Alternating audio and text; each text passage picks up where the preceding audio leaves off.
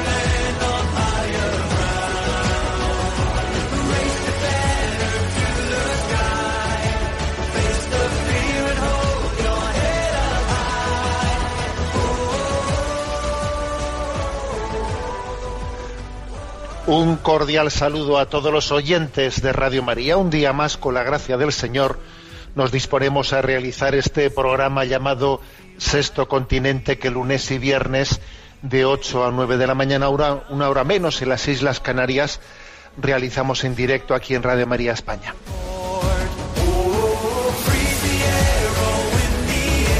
3 de mayo, hoy es el primer programa de Sexto Continente de este mes de mayo. Y claro, pues es un mes muy especial para nosotros, a quienes formamos parte de esta gran familia de Radio María. Virgen y Madre, Señora de Radio María, permítenos en este mes de mayo vivir muy de cerca, tenerte muy cerca de nosotros en el caminar de nuestra vida. Y una vez más, queridos oyentes de Sexto Continente, una vez más, quiero comenzar este programa poniendo también el acento en una denuncia de ese ataque continuo, de ese goteo continuo de ataque a la familia que se va produciendo en este nuevo orden cultural político que, que se va introduciendo. Recordáis que en el, pues que en los últimos programas hablé de lo que supone al ataque de la familia de esa ley de protección del menor, que con la excusa de proteger al menor toma pie de ello pues, para poner en solfa lo que son los, los derechos educativos de los padres, ¿no? Bueno, pues una vez más ha- se ha dado otro pasito, esta vez en apariencia un pasito menor, pero que obviamente no es inicuo, o mejor dicho, no es inocuo, no es inocuo, sino más bien un tanto inicuo, ¿no? Me refiero al adiós al libro de la familia. Bueno, pues eh, se ha anunciado que desaparece el libro de familia, supuestamente por, por, por una especie de opción tecnológica, porque ya en el gobierno de José Luis Zapatero se planteó tal cuestión, ¿no? Pues que no existiese propiamente, ¿no? Pues un libro de familia, sino que estuviésemos todos en un registro global, ¿no? El secretario de la Conferencia Episcopal, Monseñor Luis Argüello, publicó ayer pues un mensaje en redes sociales que me pareció muy certero. Decía él, el Estado ha suprimido el libro de familia.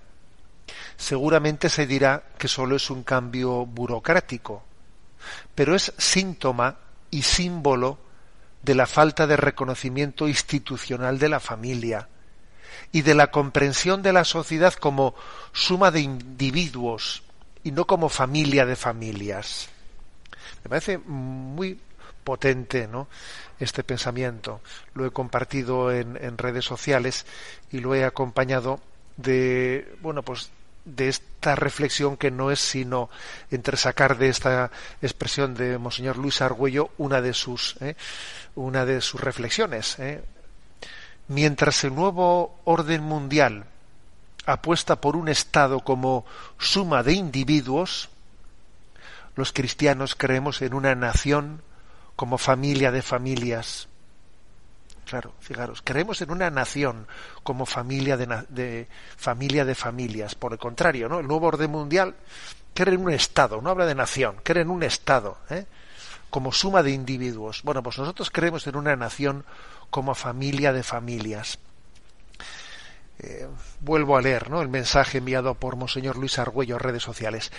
El Estado ha suprimido el libro de familia seguramente se dirá que solo es un cambio burocrático, pero es síntoma y símbolo de la falta de reconocimiento institucional de la familia y de la comprensión de la sociedad como suma de individuos y no como familia de familias. He recordado también una, una de esas eh, reflexiones de Chesterton, ¿no?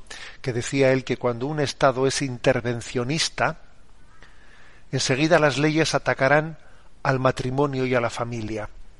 Es curioso esto, ¿eh?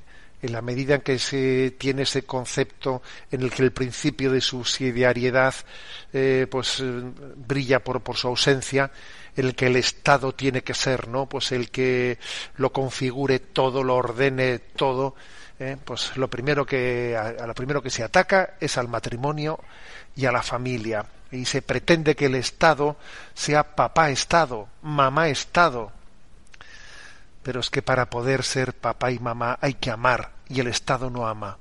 El Estado no ama, la familia sí ama. Por lo tanto, nos reafirmamos ¿eh? en este convencimiento. Creemos en una nación como familia de familias. No creemos en un Estado como suma, como suma de individuos que fácilmente acaba haciendo de nosotros unos borregos perfectamente manipulables en un pensamiento único este mes de mayo va a ser un mes importante, ¿no? Para que eh, oremos por la familia, apostemos por la familia, subrayemos ¿no? la importancia de no solo de la paternidad y de la maternidad, sino de la esponsalidad. Fijaros bien, ¿eh? donde nos la jugamos es en la esponsalidad. Mm, bendita familia que el Señor nos conceda. No vamos a guardar, fijaros, cada uno tendrá en su casa el libro de familia, guardémoslo ahora que se suprime, ¿no? Guardémoslo como una, como una joya, ese libro en el que nuestros nombres están inscritos junto a nuestros eh, nuestros padres y madres, no no a progenitor A y progenitor B, como ahora quedará registrado informáticamente. No vamos a guardar esos libros de familia como como oro en paño, como oro en paño, bendita familia. Ella nos ha dado a luz y y es la principal apuesta. El mundo será lo que sea la familia. Ese libro de la familia no es más que un pequeño eco del libro de la vida, del libro de la vida del cual habla la Sagrada Escritura. Bueno, pues de alguna manera reflejado, ¿no? Pues en ese documento en el que hemos visto los, los rostros de quienes nos han, nos han dado a luz para la vida del mundo. Sexto Continente es un programa que tiene su interacción con los que sois usuarios de redes sociales en Instagram y en Twitter a través de la cuenta arroba obispo monilla, con los que sois usuarios de Facebook a través del muro que lleva mi nombre personal de José Ignacio Munilla. Y los programas anteriores los podéis encontrar tanto en el podcast de Radio María como en la página web multimedia www en ticonfío.org. Ahí hay un apartado de Sexto Continente, además de otros muchos apartados en los que se van publicando las cosas, los materiales de evangelización. Bueno, pues en el día de hoy he querido mm, vamos a dedicar un tiempo especial extra a la atención no pues de vuestras preguntas que las tenemos un poco a veces olvidadas pero las agradezco muchísimo eh agradezo muchísimo que escribáis al correo sextocontinente arroba radiomaria.es sextocontinente arroba radiomaria.es y allí presentéis bueno pues vuestras eh, consultas dudas y comentarios.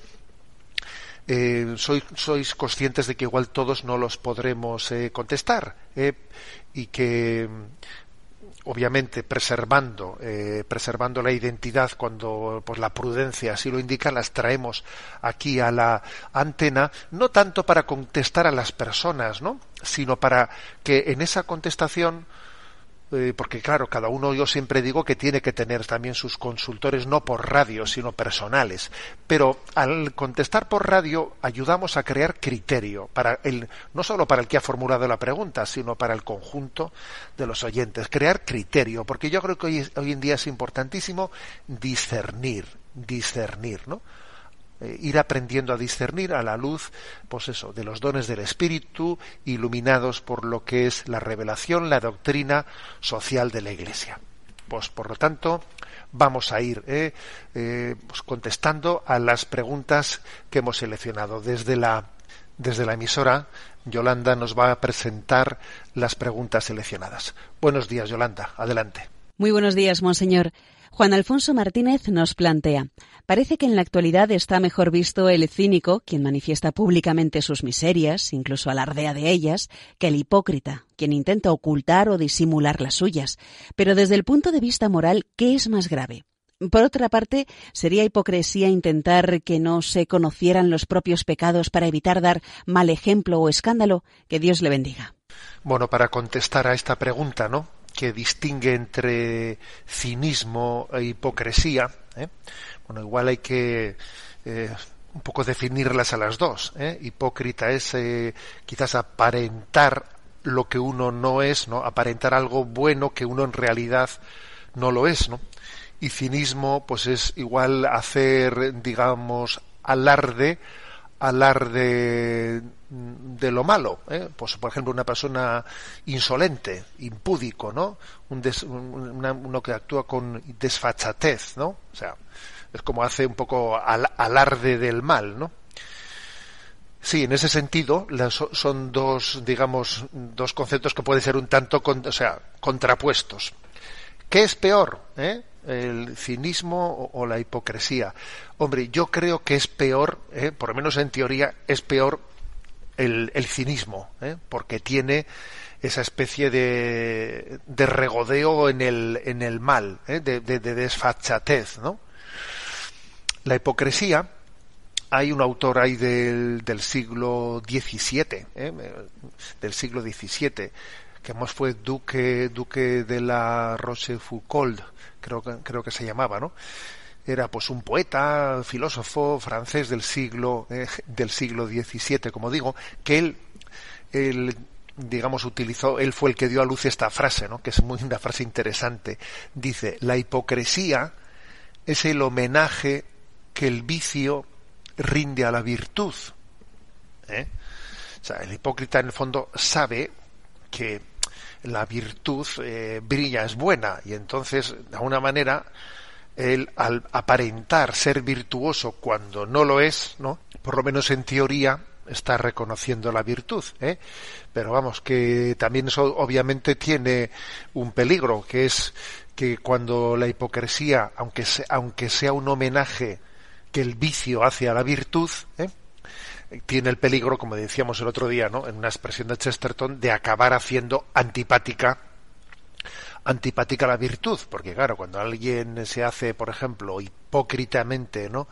Eh, eh, aparece humilde, existe el riesgo de que al final hasta la humildad ah, resulte antipática, porque él está emulando ser ser humilde, ¿no? Y al final te echa para atrás, eso. Bueno, pero claro, es verdad que el cinismo eh, el cinismo, ese alardea, ese alardear, eh, alardear de, de, que el mal eh, muestra todo su descaro, su, su, descaro, su falta de educación, etcétera, alarde, alardear de ello, ¿no? Que creo que está, quizás sea este, este momento cultural, ¿no? Me parece a mí que hemos pasado de la hipocresía al cinismo, ¿eh? si, en, si hace unas décadas la hipocresía pues podía tener ¿no? más presencia, en este momento estamos llegando a un momento en el que el cinismo, pues es, no, obviamente no, no caduca la hipocresía, ¿eh? no, no estemos atentos a ello. Pero el cinismo quizás en este momento, el descaro, el, el, mal con todo su descaro, pues especialmente es dominante ¿no? en la cultura de este momento. Claro, el hipócrita, eh, desde luego no lo hace por virtud, ¿eh? no lo hace por virtud, pero está como intentando, está intentando aparentar una bondad. Claro, no lo hace por no escandalizar las almas, por el bien de las almas, lo hace por vanidad. Pero aunque lo hace por vanidad, es verdad que, bueno, eh, consigue, mm, o, no, siempre, ¿eh? o sea, eh, tiene una especie de cuidado de escandalizar a los demás. Pero el cínico es que quiere escandalizar. Es que el cínico mm, casi, casi se complace en escandalizar a los demás, ¿no? Con su, con su forma, digamos, desvergonzada de, actuar. ¿eh? Con lo cual, bueno, pues entre mal y peor, ¿eh? entre mal y peor, pues obviamente eh, habrá que decir que es, es peor el cinismo que la, que la hipocresía, pero están muy relacionadas ambas dos. Son dos cosas que en realidad no se dan en estado químicamente puro y más bien se suelen pues informar mutuamente la una, la una y la otra. Damos paso a la siguiente consulta. Una oyente llamada Elisa Chapate nos plantea ¿Qué significado tiene la expresión del capítulo décimo del libro del Apocalipsis, en la que dice que al devorar el librito que el ángel le entregó a Juan, en la boca era dulce como la miel, pero que al tragarlo el vientre se llenó de amargor? Cada vez que he leído o escuchado este pasaje me he quedado con ganas de preguntar su significado. Le agradecería mucho si pudiese compartirlo en antena. Bien, vaya por delante antes de contestar la pregunta del oyente que todos somos conscientes de que el libro del Apocalipsis pues quizás sea de los libros que tiene más difícil, ¿no? Pues interpretación y comprensión. Es un libro misterioso por su género apocalíptico. Bien, pero este texto que cita la oyente que está quien quiera leerlo en el capítulo décimo del Apocalipsis, versículos eh, diez 10 y 11, dice así, ¿no? Es un texto muy ciertamente sugerente. Dice, tomé el librito de la mano del ángel y lo devoré. ¿eh? O sea, el ángel le había dicho a Juan, porque es, es, San Juan, ¿no? El que recibe esas revelaciones. El ángel le había dicho, toma este librito, lo dice en minúscula, ¿no? Toma este librito y cómelo. Ese librito es como una parte del libro de la vida que había sido eh, revelado, una parte de ese, librito, de ese libro se le entrega a Juan. ¿eh? Dice librito, ¿eh? o sea, no el libro entero, una parte se le entrega y dice, cómelo. Dice, tomé el librito de la mano del ángel y lo devoré, y era en mi boca dulce como miel, pero cuando lo hube comido se me, se me amargó el vientre. Y me dicen, escuché, tienes que profetizar de nuevo sobre pueblos, naciones, lenguas y reyes numerosos. Bueno, eh, Juan está recibiendo el encargo, el encargo del Señor de, de transmitir, ¿eh? de transmitir esa, esa, parte de la revelación que a él le ha sido confiada. ¿eh? San Juan había escrito el Evangelio y las cartas de San Juan, y entonces era uno de los testigos del Señor. Recibe la parte del libro, es el librito, la parte que le corresponde a San Juan, ¿no? Y entonces le dice, mm, cómela. Claro, al recibir, por una parte, cuando recibimos, ¿no? Un profeta, un sacerdote, un enviado del Señor, un apóstol, ¿no? Cuando el Señor le dice, toma este librito, ¿no? Que tienes que transmitirlo, es un honor y es la primera reacción que uno tiene ante esa invitación del Señor es qué honor, Señor, poder recibir de ti este encargo, ¿no? Me sabe dulce como la miel a los labios. ¿eh? Pero claro, luego cuando, cuando llega ¿no? a, a mi interior, ser testigo de eso es complicado. Vienen los problemas, vienen las persecuciones. Por eso dice, tienes que profetizar sobre los pueblos. Y entonces Bien, en los labios era dulce como la miel, pero luego cuando tienes que digerirlo eh, es que es amargo, es que muchas cruces, persecuciones, ser apóstol del Señor y ser testigo del Señor, por una parte es dulce como la miel, porque Señor, porque cómo has podido fijar tus ojos en mí para llamarte, es, eh, es un privilegio ser testigo tuyo. Ya, ya, sí, eso es verdad, pero cuando, cuando tienes que llevar eso adelante, claro, tú en los labios era dulce, pero cuando llega a tu estómago eso es amargo, eh, es, lo de Jeremías, ¿no?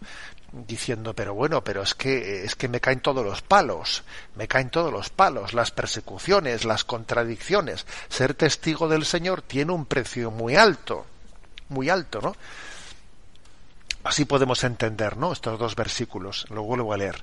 Tomé el librito de la mano del ángel y lo devoré como se me había mandado no y era en mi boca dulce como miel, pero cuando lo hube comido se me amargó el vientre, y me, y me dijeron, y escuché, tienes que profetizar de nuevo sobre pueblos, naciones, lenguas y reyes numerosos. Venga, a evangelizar, a ser testigo. ¿eh? Dulce como la miel, pero también amargo, ¿eh? como la cruz, como la cruz de Cristo. ¿eh? Yo creo que este es el sentido de explicación de ese texto misterioso que lo tenéis en Apocalipsis 10, versículos 10 y 11. Adelante con la siguiente consulta. Antonio de Salamanca nos comparte. Me ha llamado la atención el mensaje que usted mandó a redes el pasado viernes, el 30 de abril, en el que compartía una cita del diario íntimo de Unamuno. Por cierto, una cita que me pareció impresionante. Quiero vivir y morir en el ejército de los humildes, con la santa libertad del obediente.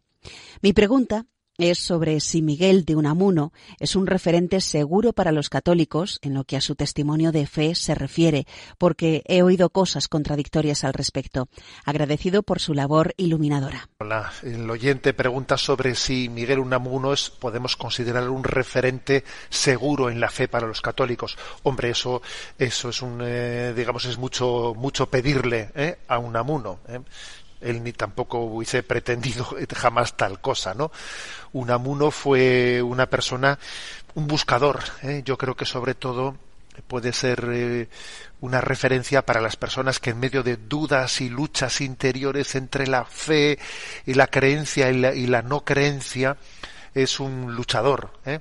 Yo creo que quien sí es un referente seguro en la fe, ¿sabéis quién es? La que fue su esposa, Conchita Lizárraga. Esa sí que fue un referente seguro en la fe. Y además yo creo que fue la gran valedora para que Unamuno, en medio de sus luchas entre la creencia y la increencia, pues apuntase eh, finalmente no en la buena dirección. y además lo curioso es que sabéis dónde le conoció Unamuno a, a su esposa, Conchita Lizárraga. Le conoció en la catequesis de primera comunión y se enamoró de ellas, pero desde niños, desde niños puso sus ojos en ella, ¿no? Y finalmente sería su esposa, y tuvo con ella nueve hijos, y esa sí que era un, segundo, un, un, referente seguro en la fe. Y entonces ese diario íntimo del que yo he hablado ahí es un diario íntimo en el que fondo se le nota, ¿no? Yo he leído el diario íntimo de Unamuno, que esa obra yo sí se la recomiendo a todo el mundo, ¿eh? Diario íntimo de Unamuno y él tiene el modelo de su mujer porque él ve la ve la fe de la fe pura de su de su esposa y eso le, le enamora. Está muy enamorada de su mujer y entonces la fe pura de su mujer a él le, le, impacta no de, de, esa fe pura de su mujer es de la que está tomada perdón de ese diario íntimo eh, es el que está tomada esa expresión del que yo compartí en redes no quiero vivir y morir en el ejército de los humildes con la santa libertad del obediente. ¿Qué ocurre? ¿Por qué dice esto Unamuno? Bueno, pues él siendo un intelectual tenía el riesgo, tenía, tenía una lucha consigo mismo, porque tenía ese plurito de, bueno, que un intelectual quiere hacer las cosas a su medida, ¿no? Que todo me encaje a mí, que me encaje mentalmente. Y este dogma no me encaja. Yo quisiera querer eh, a mi manera, ¿no? El intelectual, el que tiene ese plurito de libre pensador, como tenía Unamuno, tiene el riesgo de, que pretender eh, pues hacer una fe a su medida. Este dogma sí, este dogma no, no me encaja, esto sí me encaja.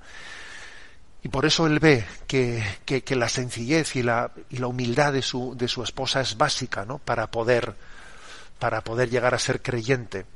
Unamuno también dio a luz, ¿no? En esta lucha interior, viendo la fe de su mujer, esa famosa poesía bellísima, ¿eh? bellísima, que dice, Agranda la puerta, Padre, porque no puedo pasar. La hiciste para los niños. Yo he crecido a mi pesar. Si no me agrandas la puerta, achícame por piedad. Vuélveme a la edad aquella en que vivir es soñar.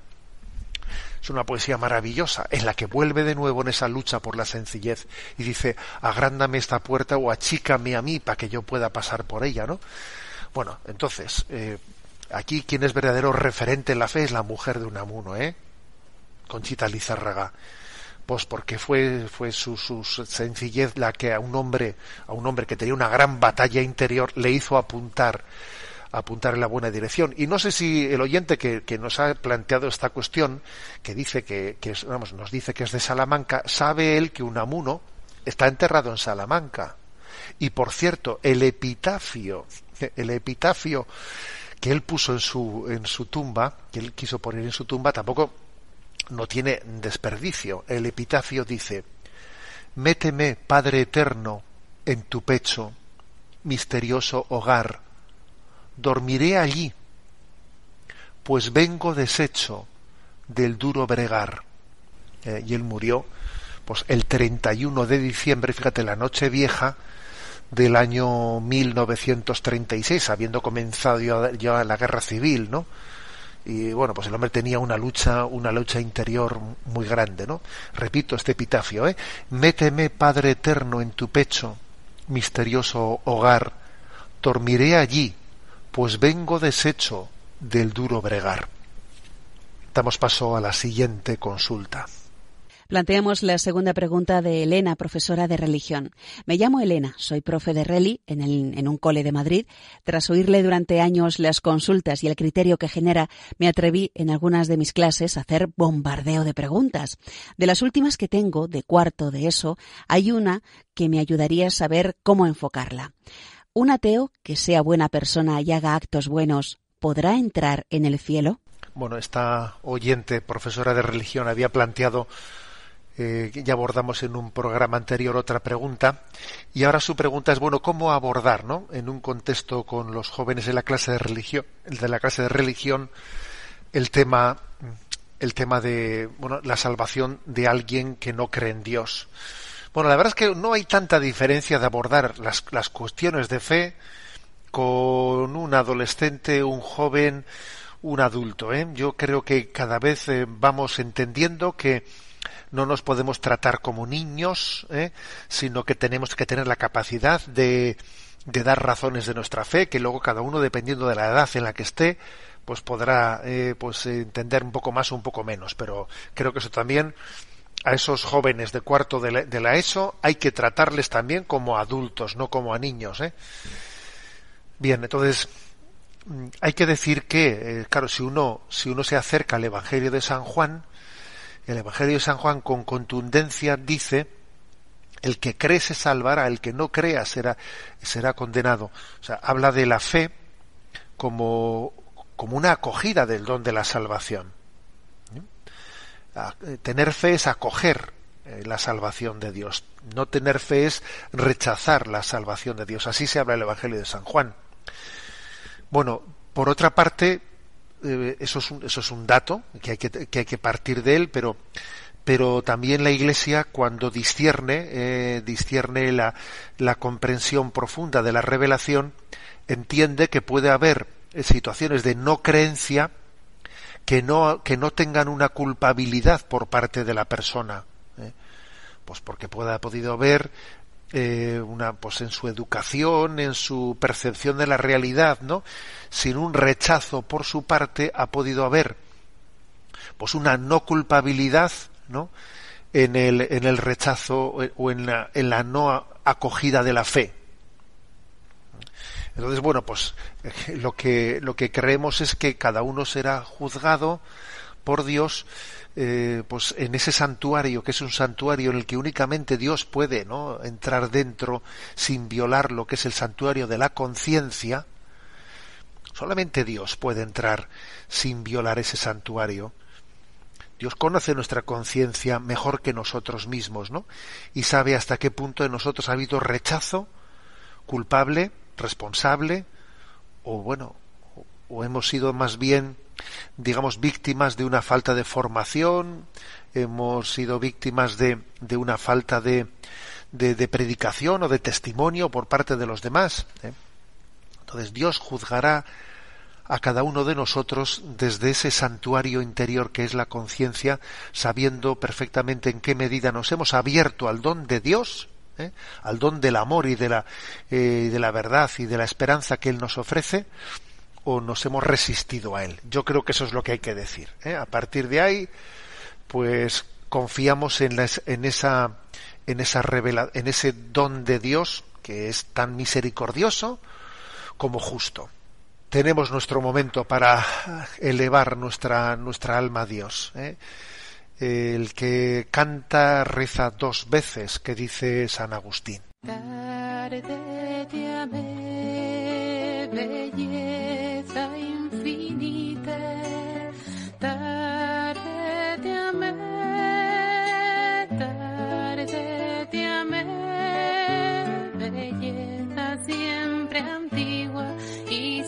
freno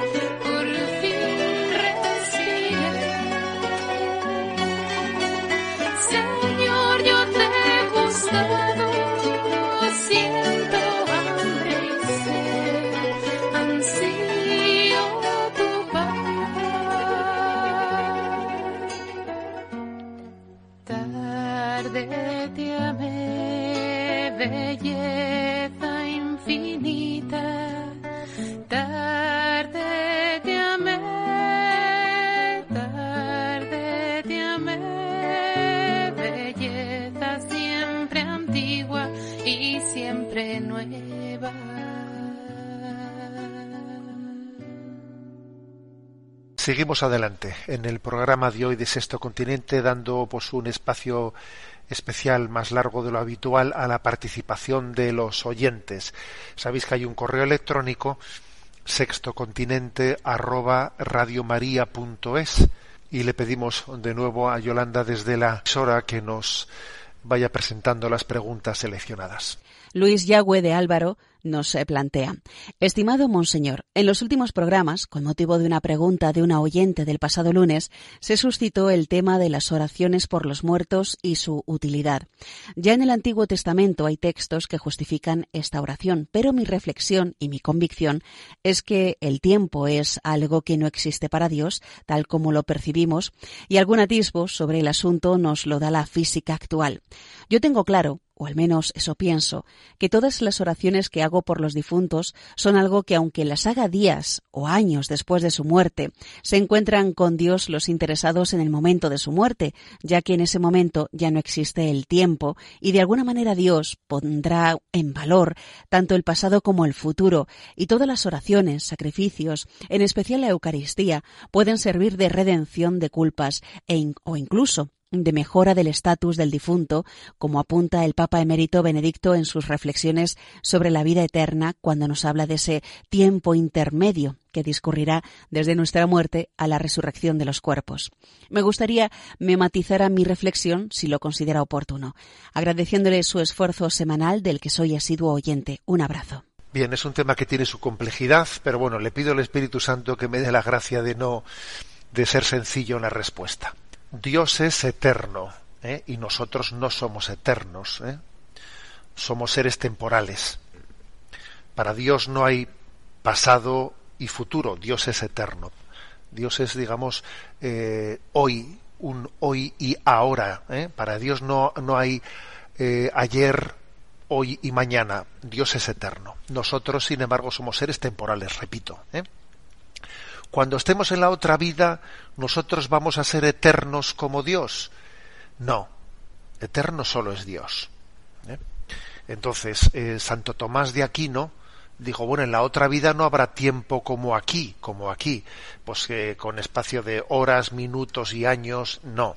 El tiempo que nosotros, después de la muerte, pues no es un tiempo como el de aquí, pero sí habrá, sí habrá para entendernos nosotros eternos como Dios nunca vamos a ser. Sí, va a haber un antes y un después, un tipo de tiempo, que él lo llamó el Evo, ¿eh? un término, digamos, teológico que él acuñó, el Evo.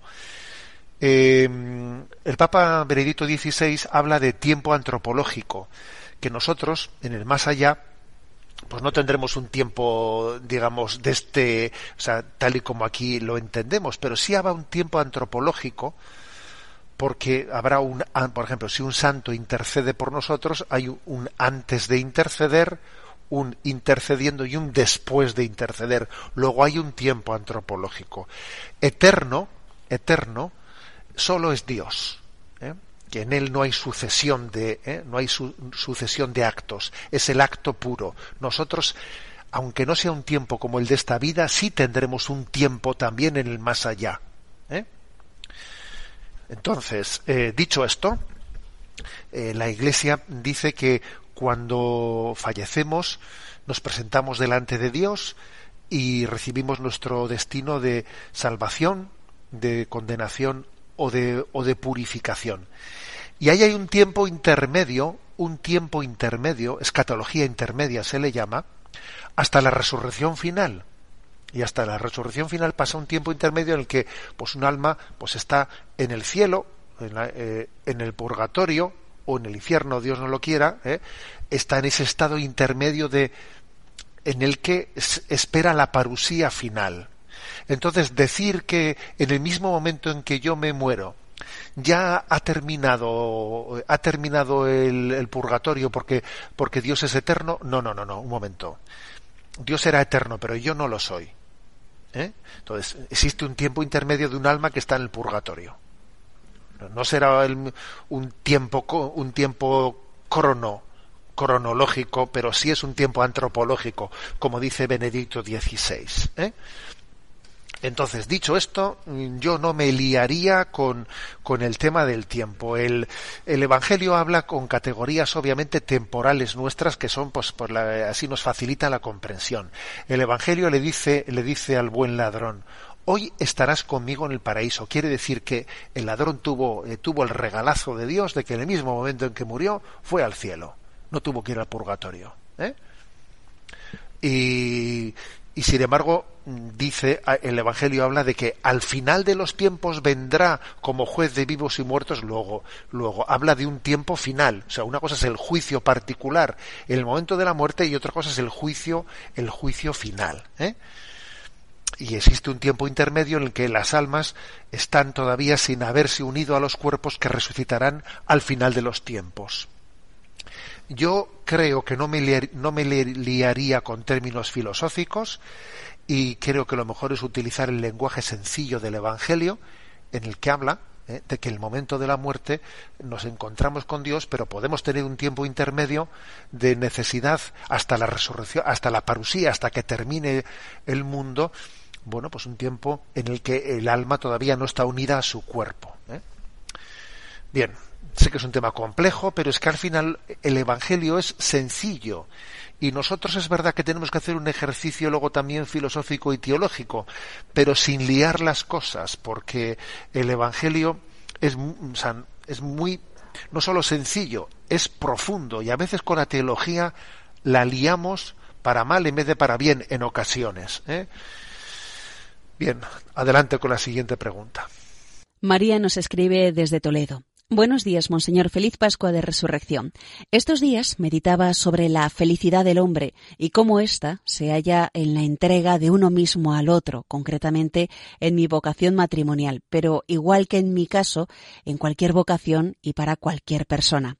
En paralelo a esto, rondaba en mi cabeza, como oigo muchas veces, incluso en gente de fe, que los extremos nunca son buenos. Pues bien, me surgía la siguiente pregunta. ¿Qué hay de cierto en aquello que se dice de que en el término medio está la virtud sin llegar al defecto ni al exceso? Si entendemos el amor, la caridad, como una virtud, no podríamos emplear ese dicho, puesto que el amor es extremista. El mayor acto de amor ha llevado a una muerte en cruz. Muchas gracias de antemano por su respuesta y agradecidísima por su programa que tanto bien hace. Que Dios le bendiga, bendiciendo un saludo. Bien, como la misma oyente decía en su pregunta, ¿no? Bueno, escuchamos decir, los extremos no son buenos, ¿eh? en el medio está la virtud, bueno, y esto obviamente lo asumimos desde un punto de vista, pero no desde otro punto de vista. Claro, si uno aplicase esto de los extremos no son buenos, en el medio está la virtud, diría, bueno, no hay que ser ni ni santo ni pecador, ¿no? Eh, pues del montón, mediocre. Claro, si uno aplicase esa, esa expresión, pues podía deformar totalmente la llamada de Jesús a la, a la santidad. ¿eh? La santidad precisamente consiste en vivir una virtud en grado heroico, ¿eh? en grado heroico. Y Santo Tomás de Aquino dice, pues que para que la virtud de la caridad crezca hay que emplearla a tope. Si tú empleas la caridad eh, pues a medio gas no crecerá nunca. Tienes que, tienes que amar a tope para que así crezca la virtud de la, de la caridad, ¿no? La famosa expresión esa de Madre Teresa de Calcuta, ¿hasta cuánto hay que amar? Y dice, hasta que duela. ¿eh? Bueno, entonces en ese sentido, la, el ejercicio de las virtudes tiene que ser eh, no un poquito, no hay que ser un poquito virtuoso, no hay que ser un poquito caritativo, sino eh, hay que, ojalá, ¿no? Porque precisamente cuando la Iglesia en un proceso de canonización declara venerable ¿eh? a una persona es porque ha ejercido las virtudes en grado heroico. Y a eso estamos llamados todos. ¿eh? Bien, dicho esto, entonces, ¿en qué sentido se puede, o sea, se debe de decir eso de en, en el medio está la virtud? Bueno, pues porque una cosa es que uno la virtud la tenga en grado heroico, pero eso no quiere decir que tenga que ejercerla así como un elefante en una cacharrería sin discernir ¿eh? sin discernir el terreno en el que está por ejemplo eh, cómo debo de utilizar la fortaleza ¿Mm? pues por ejemplo para para poner eh, para recomponer un, un escenario unas relaciones en las que ha habido un auténtico desmadre un desmadre pues en una asociación, en un lugar y tengo que ir yo eh, a, poner orden, ¿no?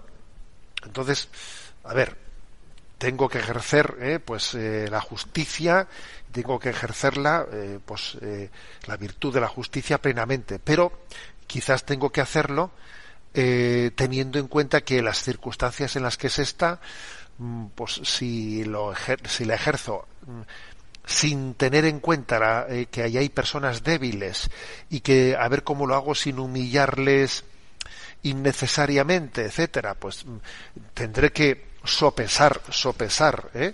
Eh, yo tendré que ser justo, ¿eh? y tendré que mantener la fortaleza, pero sopesando que voy a voy a hacer que prevalezca la justicia, pero no haciendo de ella una humillación a las personas, sino tendré que ir poco a poco, por ejemplo, ¿no? Por ejemplo, en una, en una graduación. A esto, a esto yo referiría yo eso de en medio, en el medio está la virtud.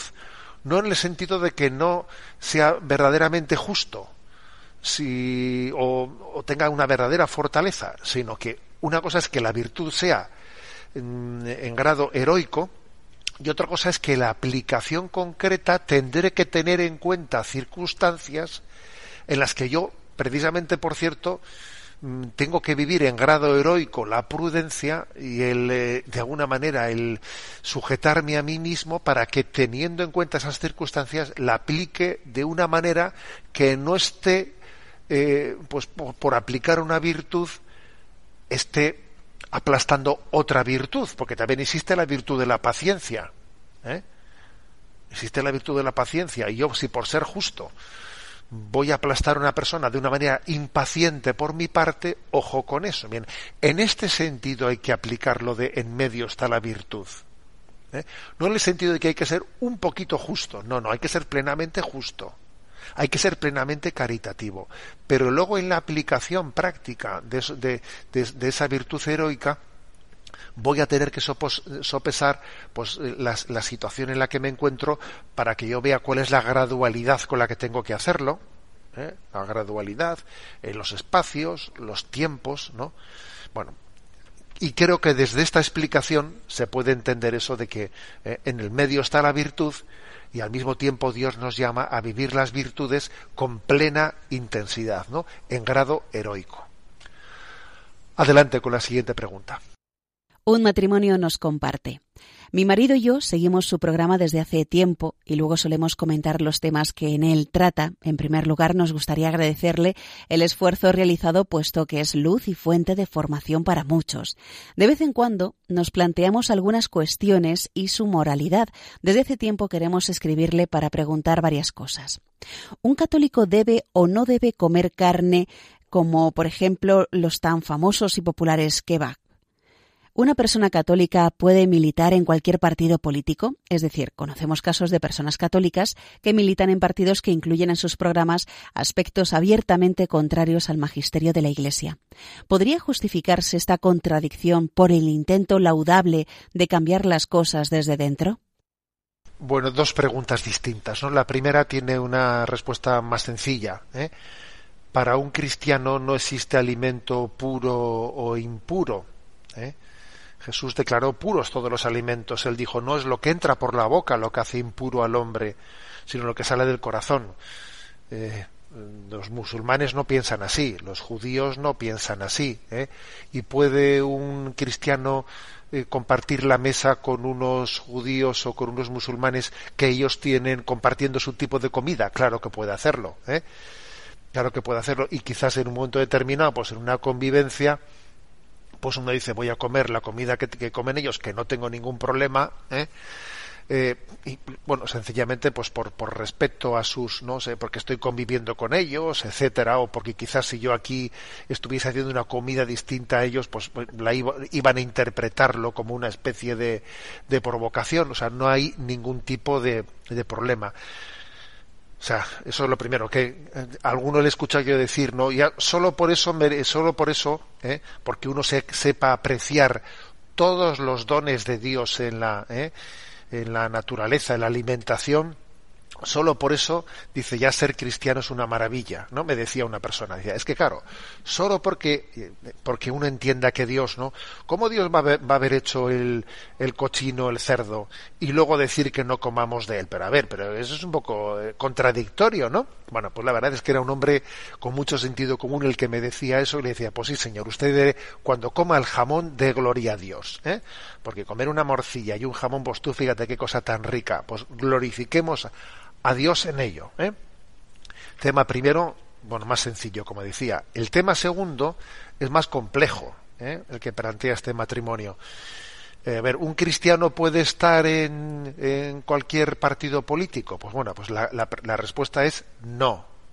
No se puede estar en cualquier partido político, porque claro, si hay partidos políticos que tienen eh, planteamientos dispares y absolutamente contrapuestos y un cristiano, un católico coherente puede estar en todos que dice una cosa y su contraria, entonces eso quiere decir que los principios cristianos o de la doctrina social católica son contradictorios, son incoherentes. ¿Eh? A ver, si un cristiano puede ser, puede estar en un partido nazi, pero al mismo tiempo puede estar en un partido comunista, entonces ¿qué ocurre? A ver, pues entonces la doctrina social católica es un chicle, ¿no? Es un chicle, o sea, yo hago con ella lo que, lo que me da la gana. pretendo que sea absolutamente amoldable a mí. No es posible. ¿eh? No es posible. Jesús dice, el que no está conmigo está contra mí. Bueno, entonces coherencia, tiene que haber una coherencia, ¿no? La pregunta sería, ¿no? Claro, como ocurre que, todos los partidos políticos, en mayor o menor grado, ¿eh? tienen una no adecuación plena y perfecta a la doctrina social de la Iglesia, no vamos a encontrar un partido político que tenga una adecuación total y absoluta a la doctrina social de la Iglesia. ¿eh? Entonces la pregunta es, ¿qué deben de hacer los católicos en la vida pública? Eh, bueno, también militar en los partidos que tengan, digamos, menos divergencia con la doctrina social católica e intentar cambiar los partidos, eh, cambiar ese partido desde dentro, ya estando desde dentro, intentar influir para cambiarlo, claro, intento militar en el partido que en conciencia pienso que es el menos distante de la doctrina social y desde dentro intentar cambiarlo, o por el contrario, la otra, eh, el otro camino sería los católicos deberíamos de juntarnos entre nosotros y dar a luz un partido político con plena coherencia, ¿no? Esto último se intentó, hacer en algunas ocasiones históricamente, ¿no? Y no, es fácil, porque luego surgen muchos problemas, ¿no? Surgen muchos problemas. Es decir, son como las dos lo, primero, lo de que un cristiano pueda estar, eh, los cristianos podemos estar en todos los partidos, aunque sean contradictorios y es lo mismo, a ver, yo creo que eso es a rechazar como hipótesis. Yo creo que, sin embargo, existen las otras dos teorías, ¿no? La de quien, quien piensa que, lo, para hacerse presente en la vida, en la vida pública es, eh, se debe de conformar una alternativa de inspiración claramente católica desde el minuto cero, ¿eh? y quien piensa que que no, que eso no, no es prudente y la historia dice que eso no ha ido bien y que es mejor eh, pues es hacerse presente las iniciativas civiles en las que sean menos distantes y más próximas a la doctrina social para intentar cambiarlas desde dentro. Desde dentro. Esas son, digamos, las dos, ¿eh? Eh, digamos, las dos aproximaciones que, que caben, ¿no? Pero claro, ya sé que esto es un poco en teoría. Luego en la práctica, claro, no es lo mismo que, que la distancia de ese partido eh, con la doctrina social sea más pequeña o sea más grande, claro. ¿eh? Luego habría que hablar de casos concretos que yo obviamente no voy a hablar aquí, ¿eh? de casos concretos, pero estoy hablando un poco, digamos, en la desde la desde los principios, desde los principios generales. Bueno. No sé si me he liado, pero bueno, hemos intentado responder a la pregunta. Adelante con la última de las preguntas en el día de hoy. Un oyente llamado Juan Manuel nos plantea. Un saludo, señor obispo. Continuamente me hago unas preguntas, y estas son ¿por qué los sacerdotes en sus homilías no hablan nunca o casi nunca del infierno, que es algo que realmente existe y al que, como decía Santa Teresa de Jesús de Ávila en su biografía, vio caer almas a él en cantidad semejante a los copos de nieve en invierno? El infierno, máxime nuestro tiempo de tanta maldad en el mundo, es un peligro que nos espera a todos como un gran riesgo, del cual solo Dios y nuestras obras nos pueden salvar. He leído el sermón que hizo hace siglos San Leonardo de Porto Mauricio titulado El pequeño número de los que salvan vidas, y esto me lleva a pensar, ¿en qué situación está la humanidad? Vamos a ver, sin lugar a dudas, ¿eh? pues un, sacerdote, un predicador, ¿eh? Debe de, acometer la integridad de la revelación en su predicación. Y cuando los evangelios que predicamos pues hablan también de la posibilidad de la salvación y de la perdición del hombre, si se escaquease de ese tema, ¿no? Y por querer ser políticamente correcto, pues bueno, ¿eh? lo soslayase, eh, pues obviamente estaría actuando mal, porque no somos quienes para eh, cercenar de la revelación, eh, pues, eh, pues, pues una parte de ella, ¿no? Dicho esto, vamos a decir una cosa, los evangelios no hablan, o sea, no, no hacen de la posibilidad de la condenación uno de los temas centrales del Evangelio. No, eso no es así. Cojamos los Evangelios y, y, va, y no, no, no, si uno, si uno hiciese, ¿no? Pues del anuncio de la condenación, pues casi el eje central de su predicación estaría desfigurando el Evangelio. El Evangelio es una proclamación del amor de Dios. Con lo cual, ¿qué quiero decir con esto? Que, mm, bueno, no hay que, hay que anunciar íntegramente el Evangelio, pero también poniendo el centro, ¿no? El, el, el centro de gravedad donde el Evangelio pone el centro de gravedad. ¿eh? Y ese centro de gravedad, eh, pues sin duda alguna es es la proclamación del amor de Dios y, nos, la llamada a la conversión, la llamada a que abramos nuestro corazón al amor de Dios y acojamos su salvación. ¿eh? Bien, digo esto porque porque también puede ocurrir, ¿no? Pues que en un momento determinado eh, por por por denunciar esa, ese escaqueo, ese escaqueo, esa falta de abordar en toda su integridad, ¿no? El misterio del más allá de la salvación, la condenación, la posible, la hipótesis de una posibilidad de que un hombre, ¿no? Rechace el amor de Dios y sea y, y, pierda su alma, ¿no? ¿De qué le sirve al hombre ganar el mundo entero si pierde su vida? A ver, eh, no podemos dejar de, recordar y predicar eso, pero cuidado, ¿no? Por el hecho de que no se esté haciendo debidamente, que creo que tiene razón, ¿eh? Eh, el oyente, no podemos. Pues eh, proponer una predicación desequilibrada en la que eh, la amenaza de eh, pues de la condenación del mundo sea el eje central. No. Es eh, el evangelio mm, es un es un don de Dios para el mundo. La iglesia ha sido una, una madre una madre llena de pedagogía en la manera de, proponernos los evangelios y en cada momento tenemos que abordar lo que la liturgia nos propone, ¿no? De una manera equilibrada. Y también San Ignacio de Loyola, cuando, cuando proponía los ejercicios espirituales, tenía también su meditación, ¿eh? O sea, propone, no digo tenía, tiene, propone su meditación. ¿eh? Sobre el tema de la salvación y la condenación. Pero obviamente no es ese el, el, el, punto central de los ejercicios espirituales de San Ignacio. Pero no se escaquea de ello. ¿eh? Lo aborda en el equilibrio del conjunto de la revelación. Bueno, tenemos el tiempo cumplido. ¿eh? Me despido con la bendición de Dios Todopoderoso, Padre, Hijo y Espíritu Santo. Alabado sea Jesucristo.